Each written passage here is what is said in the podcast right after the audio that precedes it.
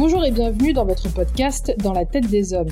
Je suis Arwa Barkala et de retour avec la journaliste et réalisatrice Maud Salomé Ekila qui travaille avec le prix Nobel de la paix 2018, le docteur Denis Mukwege, pour aider les communautés dans les zones de conflit.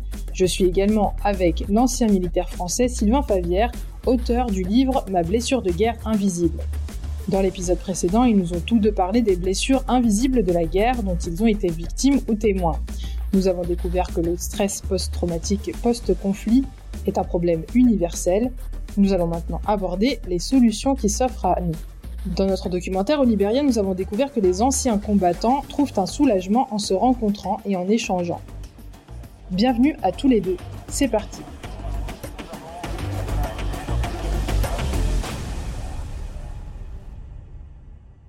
Comment est-ce que euh, dans cette même communauté que dont vous disiez qu'elle se répare par elle-même, on peut réintégrer justement euh, les bourreaux euh, de ces personnes qui essayent de se réparer en fait?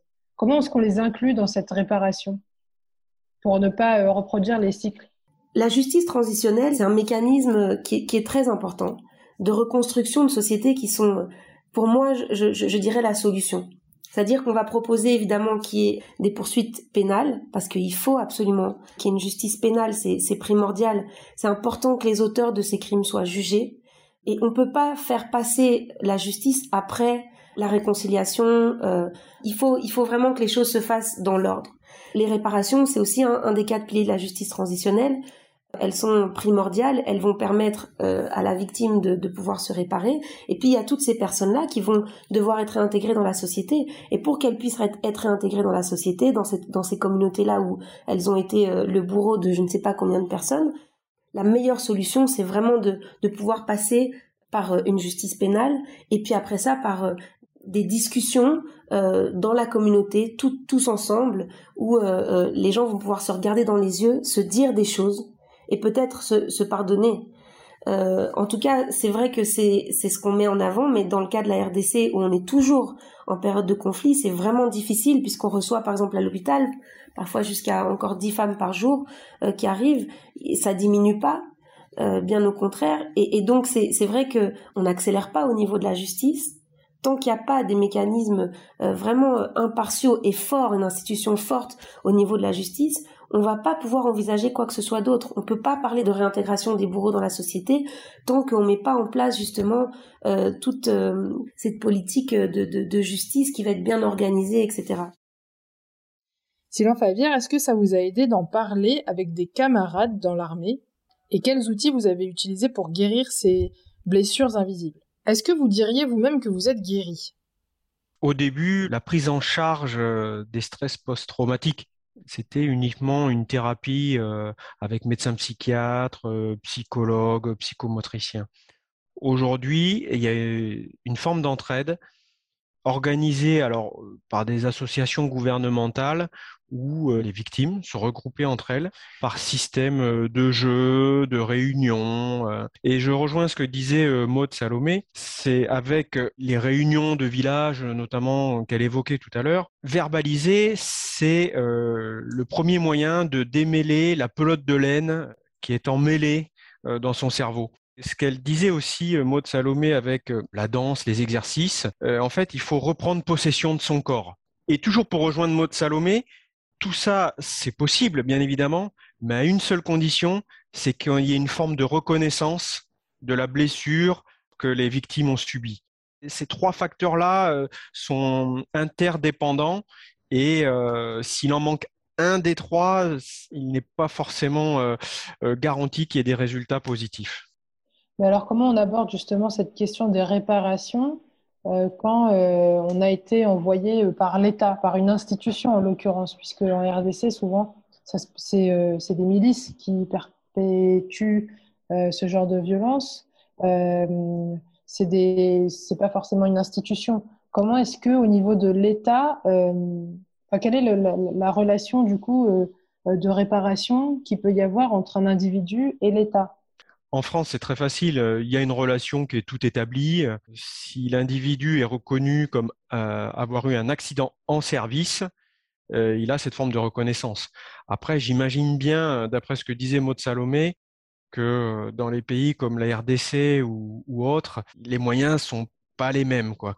Et ces histoires de jugement des bourreaux, je pense que c'est la seule condition pour qu'il y ait une forme de reconnaissance. Et j'ai bien compris que ce n'était pas quelque chose de simple par là-bas, en tout cas. Comment et pourquoi vous avez décidé d'écrire ce livre euh, en rendant public vos blessures invisibles?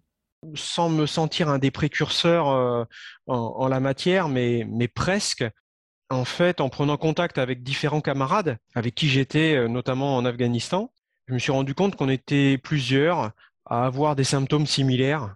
J'ai pensé que j'avais des collègues qui, eux, n'avaient pas forcément euh, une famille à leur côté immédiatement. Il y a des soldats qui sont célibataires, euh, jeunes, et qui vivent tout seuls au quartier, dans une chambre, le soir, et ils sont renfermés avec leurs idées noires tout seuls. Et je me suis dit, il n'est pas possible de laisser les gens comme ça, j'ai osé franchir le pas de la porte d'un médecin psychiatre. Tout le monde peut le faire. Le but vraiment de ce témoignage, c'était euh, camarades, le stress post-traumatique existe et il y a des moyens d'essayer euh, de s'en sortir. Et du coup, est-ce qu'il y a davantage de militaires qui viennent vous en parler, qui viennent vous voir? Alors le livre est sorti, je crois, en 2012. Et aujourd'hui encore, de temps en temps, je suis mis en relation avec des personnes souffrantes et donc, avec mes moyens à moi, euh, je les oriente vers des structures de soins, euh, mais aussi je leur apporte quelques réponses, des fois un peu précises et toutes simples, euh, que je n'ai pas inventées. Quand je posais moi la question au médecin psychiatre, pourquoi est-ce que je m'énerve sur tel sujet, par exemple, et il me rapportait ça à, à des événements que j'avais subis, on va dire. Et du coup, des fois, c'est une explication toute simple et rationnelle et du coup, encore un, ami euh, dernièrement m'a dit mais j'ai jamais pensé à ça. Merci Sylvain et il rebondit jusqu'au moment où il a besoin de me, rappeler. Maud Salomé Equila, quels outils la société civile peut-elle utiliser pour se guérir elle-même? Est-ce que vous avez été témoin d'un parcours euh, de guérison réussi, si on peut dire guérison? Je crois qu'il y a des personnes qui arrivent vraiment à, à se dépasser, à briser ce silence, à aller fouiller au plus profond d'elles-mêmes et à trouver peut-être certaines clés qui vont qui vont leur permettre d'aller mieux. Mais euh, je travaille avec le mouvement national des survivantes de violences sexuelles en RDC et par rapport à des personnes, des survivantes qui euh, qui travaillent sur elles-mêmes depuis euh, plus d'une décennie, je crois que c'est une blessure qui est, en tout cas en concernant le, viol de, de guerre, je pense que ce sont des blessures qui vont jamais totalement cicatriser ce que je remarque souvent, c'est qu'il y a des personnes qui peuvent être là et continuer leur vie et essayer donc euh, de, surmonter et parvenir à, réaliser plein de choses, à, vraiment mettre beaucoup de force, beaucoup de courage et, à transformer vraiment toutes ces toutes ces peines, toutes ces douleurs en quelque chose de, fort, en beaucoup de leadership. Nous, on encourage beaucoup au leadership notamment parce que comme c'est une situation qui est toujours actuelle, mais il faut bien que les survivantes puissent prendre la parole, en fait, puisqu'on est vraiment sur des approches qui sont victimo-centrées. Donc, on, on souhaite vraiment que chacun puisse euh, s'approprier ces combats-là mais euh, c'est pas rare dans des conférences, dans des retraites qu'on organise entre survivants où il y a vraiment un pétage de plomb. Donc une personne qui est là, qui va visiblement bien, et puis la personne elle euh, tombe et elle fait euh, une sorte de syncope, elle, elle, elle perd complètement euh, connaissance, elle fait une crise en fait. Donc je vais pas vous mentir, moi j'ai pas d'exemple autour de moi. Je travaille pour le docteur Mukwege depuis 2012. J'ai pas d'exemple de quelqu'un qui aurait complètement guéri ce, ce type de, de trauma. Donc on survit, mais on, on guérit pas euh, forcément. Exactement. Je pense que le terme de survivante, il est vraiment adéquat. C'est un terme qui est revendiqué énormément ici. Euh, alors que par exemple les, les, femmes, euh, les survivantes de Colombie, elles, elles refusent d'être appelées survivantes, elles veulent être appelées victimes. Je parle en tout cas des, des, femmes avec qui on travaille, mais en tout cas ici en RDC, c'est vraiment ce terme de survivante. Elles se revendiquent survivantes et euh, c'est très important cette appellation-là parce qu'effectivement elles sont mortes dans leur chair et que elles survivent et qu'en tout cas elles veulent, elles continuer à se battre, elles veulent devenir des activistes, elles veulent lutter contre contre ce viol utilisé comme arme de guerre et contre euh, tous ces conflits en général euh, ici en RDC parce qu'elles elles, ont envie de d'essayer de d'offrir un, meilleur avenir aux enfants qui qu'elles ont à qui elles ont donné vie qui sont fruits du viol, aux enfants qu'elles ont eu euh, de manière générale. Et c'est une force quelque chose un peu de, de surhumain qui peut-être les dépasse elles-mêmes, dont elles sont même pas conscientes, un, courage qui est, qui est juste incroyable, et, elles se disent, ben j'ai pas le choix en fait, j'ai pas d'autre choix que de devoir avancer, que de devoir construire cette société qui vient, les, toutes les années qui vont suivre. Donc on va, on va se dépasser. Et vous alors, Sylvain, est-ce que vous vous rappelez d'une anecdote en particulier d'un patient qui est venu vous voir et qui aujourd'hui euh, bah, suit un peu euh, le même chemin que vous. Est-ce que vous, vous diriez que vous êtes un survivant aussi? Je ne dirais pas survivant parce que je ne pense pas avoir eu un degré de, de blessure aussi important que ces femmes dont parle Maud Salomé. Je dirais plutôt que j'ai apprivoisé ma blessure, en fait, sans être un survivant. J'ai survécu au risque de mourir par des attaques euh, d'armes légères d'infanterie ou des tirs de mortier ou de roquettes. Donc j'ai survécu littéralement sur ce terme-là. Mais oui, j'ai une personne qui est devenue un très bon ami aujourd'hui.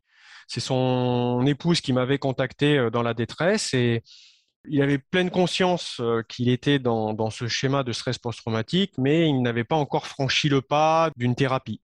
Et euh, par mes mots, euh, cet ami a avancé, un peu comme moi j'ai avancé, et petit à petit, il est arrivé à, un moment de, son traumatisme où il peut vivre avec sans en être handicapé.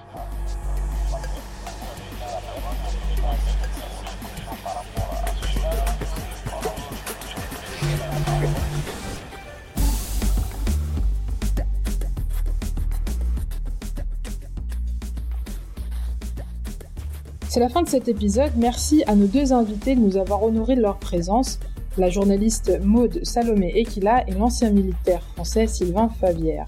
Si vous ne connaissez pas encore Dans la tête des hommes, vous pouvez écouter nos épisodes sur les abattants Gamucho qui s'élèvent contre les violences domestiques au Burundi, sur la communauté gay au Sénégal, sur les mineurs traumatisés du Lesotho et les héros déchus de Guinée.